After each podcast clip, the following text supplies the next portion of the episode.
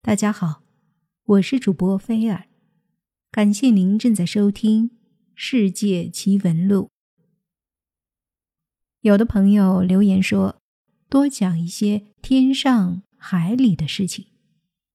那好吧，我们就来讲一个未来的事情吧。哦，人类的科技是越来越发达了，干细胞和克隆技术必然会影响人类。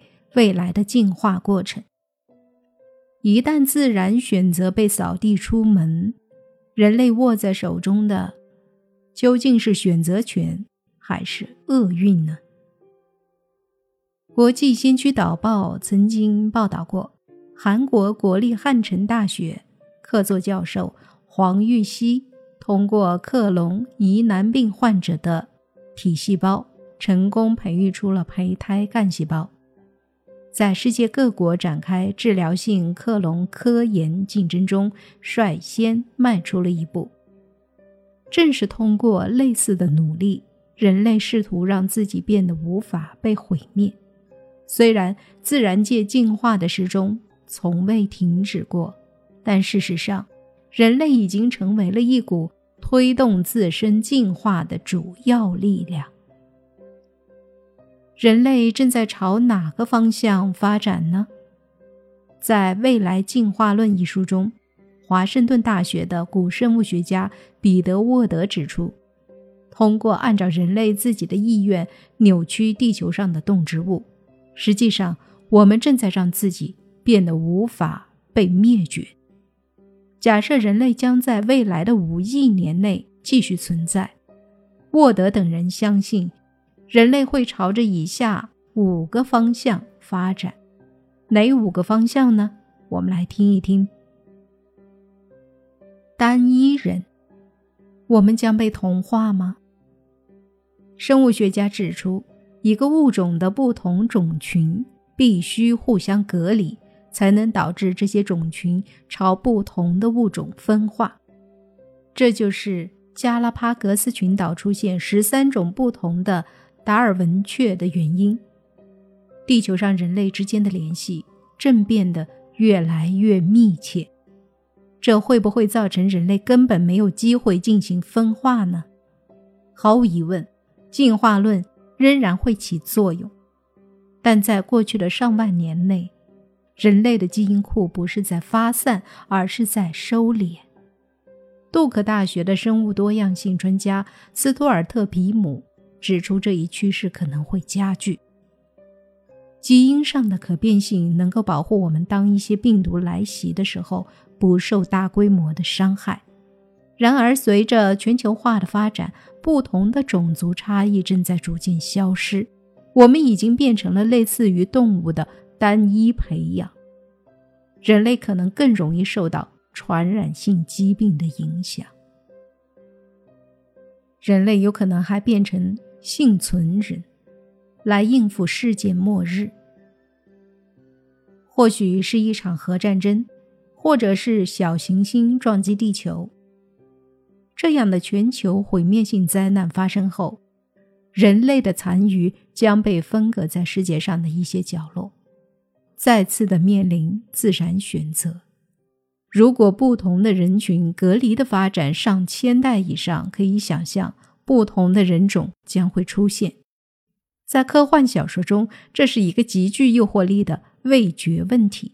对于这可能发生的一幕的经典描述，应该是 H.G. 威尔斯的《时间机器》，其中在经历了一次地球浩劫之后，人类分化成两个种族：温顺又美丽的伊洛人和居住在地下无情的莫洛克人。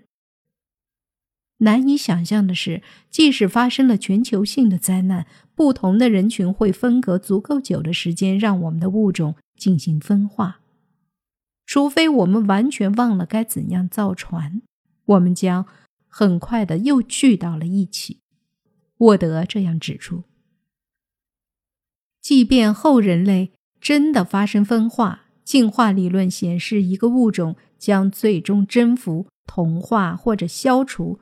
他们的竞争者，从而在全球生态系统中处于最高地位。人类也可能进化成新人、超人的崛起。科学家们在不断的寻找新的基因和药理学方法来强化人类，而这些领域内的发展之快，可以被视作一种新形式的进化。它可能要比花上上百万年时间的生物学进化速度快得多。那么，这种进化的新浪潮导致一个新的人种的诞生，需要多长时间呢？试试。二十年的时间。即将出版的《激进的进化》一书的作者、社会观察家乔尔·加罗说：“从类固醇打造的肌肉男，到能让士兵保持几天几夜不吃不睡的药丸，加罗指出，科技对人类的强化作用最初出现在运动场和战场上。”但最终将进入普通人的生活。未来的人类将分成三种：强化人、自然人，以及除此之外剩下的。伽罗认为，强化人是那些拥有金钱和热情，想让自己更长命、更聪明、更性感的人；自然人是那些为了高尚的目的拒绝强化作用的人，就像是拒绝肉类的素食者。剩下的就是那些没有能力强化自己的人。设想一下，经过强化之后，你也希望你的后代也具有这些强化的优势。在这种情形之下，你不会让你的后代跟不能传递这种基因的人结合，从而人为的创造出一个生殖隔离的环境，最终导致新的人种的产生。人类还有一个发展方向：半机器人和机器结合。人工智能的迅速发展，让一些专家们担心，总有一天它将超越人类的自然智慧。深蓝计算机打败国际象棋冠军卡斯帕洛夫，就是一个鲜明的例证。然而，其实我们自己成为半个机器人，似乎可能性更大。因为我们已经在制造一些能被身体同化的机器，例如假肢、人工心脏、人工视网膜。一般的可能性是，我们将在大脑中植入芯片，我们将不再会迷路，能够解答所有过去常常困扰我们的数学题。外星智能探索研究所的高级天文学家塞斯·肖斯塔克说。但肖斯塔克认为，人与机器的结合只是一个过渡。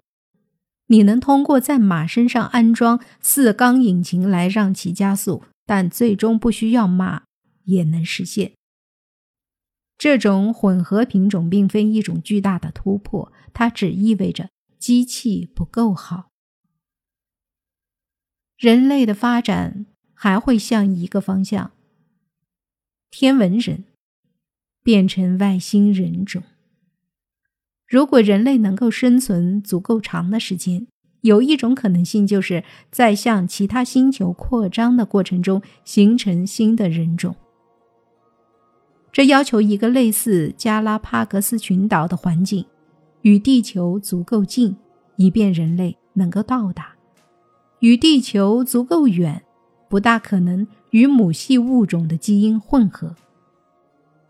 想象一下，如果人类在火星建立永久居住的、与地球完全不同的生活环境，将能够改变进化的等式。例如，在只有地球的三分之一重力环境中出生和长大的人，来到地球上可能将不会有家的感觉。不需要很长时间，火星人类将成为一个新的物种。当人类可以选择自己的进化的方向的时候，您觉得这是好事儿还是坏事儿呢？